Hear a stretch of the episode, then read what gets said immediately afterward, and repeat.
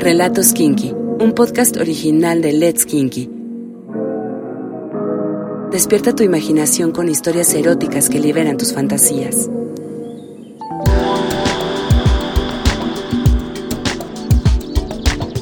Conocí a Andrés durante un verano de hace nueve años. Yo tenía 22. Estaba de visita en casa de mi madre, en Querétaro, y ese día ella hizo una fiesta con sus compañeros de trabajo. Andrés era su jefe, un sensual programador de cabello largo y barba negro azabache que haría derretir a cualquiera. Un alma libre que viajaba por la vida en su motocicleta, enfundado en botines y chamarra de piel negra. Solo recuerdo que aquella vez pasamos horas platicando y que en algún momento terminamos besándonos mm, deliciosamente. Se me enchina la piel al traerlo presente en la vaguedad de mis memorias.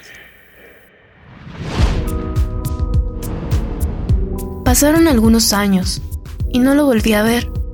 Nuestras vidas tomaron rumbos distintos y solo nos comentábamos en Facebook de vez en cuando.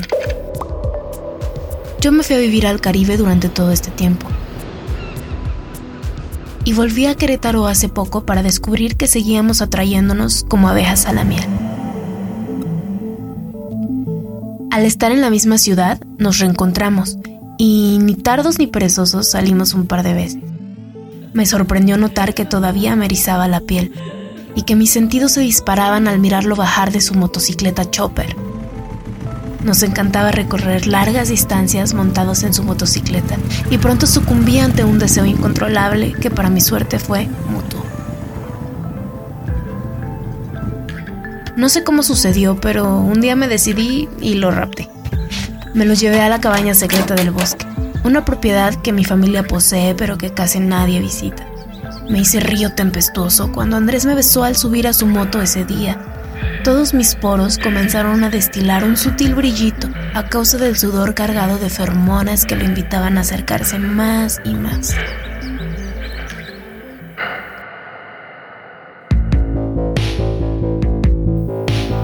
Atardecer, en la hamaca de la cabaña abrimos una botella de vino y entre gotas de color cereza y sabor a nueces, él fue acercando su cuerpo al mío, poco a poco, y me besó.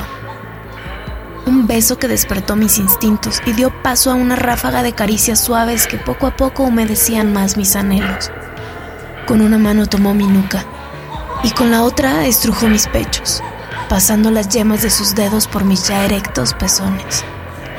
Cada que los tocaba, un estallido de chispas ardía en mi cerebro y él lo pudo notar cuando introdujo su dedo anular en mi vagina. Lo tomé del cabello, que para mi perdición es largo y sensual, y comencé a besarle el cuello. Su piel se erizaba como cáscara de durazno, aterciopelado y húmedo por el sudor de su excitación. A pequeñas mordidas fui disfrutando esos aromas que se levantaban de nuestro encuentro, una combinación de deseos y éxtasis que crecía más y más a cada momento. El placer fue dando paso a una sesión de delicias gozosas y gemidos ahogados hasta que no pudimos más y coincidimos en que debía deslizar su firme pene por mis labios, bajando hasta llegar a mi vagina, en donde lo introdujo mientras me tomaba de las nalgas. Estaba tan mojada que gotitas de líquido aperlado corrían entre nuestros muslos. Y sobra decir cuál fue mi nivel de excitación cuando Andrés comenzó a emitir esos sonidos de placer. No pudo aguantarse. Sedujeron mis oídos y me encantó verle así, en toda su expresión salvaje y sin tabúes. Nuestro ardiente encuentro fue subiendo cada vez más de temperatura, hasta que no pude más y mi río se agitó.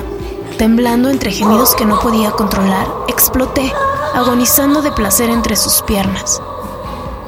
Diez segundos después, sus aguas se unieron con las mías cuando su eyaculación anunció el extasiante orgasmo que lo poseía. Nunca nadie supo de ese encuentro. Solo ustedes, mis queridos escuchas, podrán disfrutar imaginando las mieles de la pasión que ese día Andrés y yo vivimos a la sombra de la cabaña del bosque, nuestro único testigo. El día en que decidimos dejarnos llevar entre susurros y suspiros por el vehemente deseo de coincidir una vez más.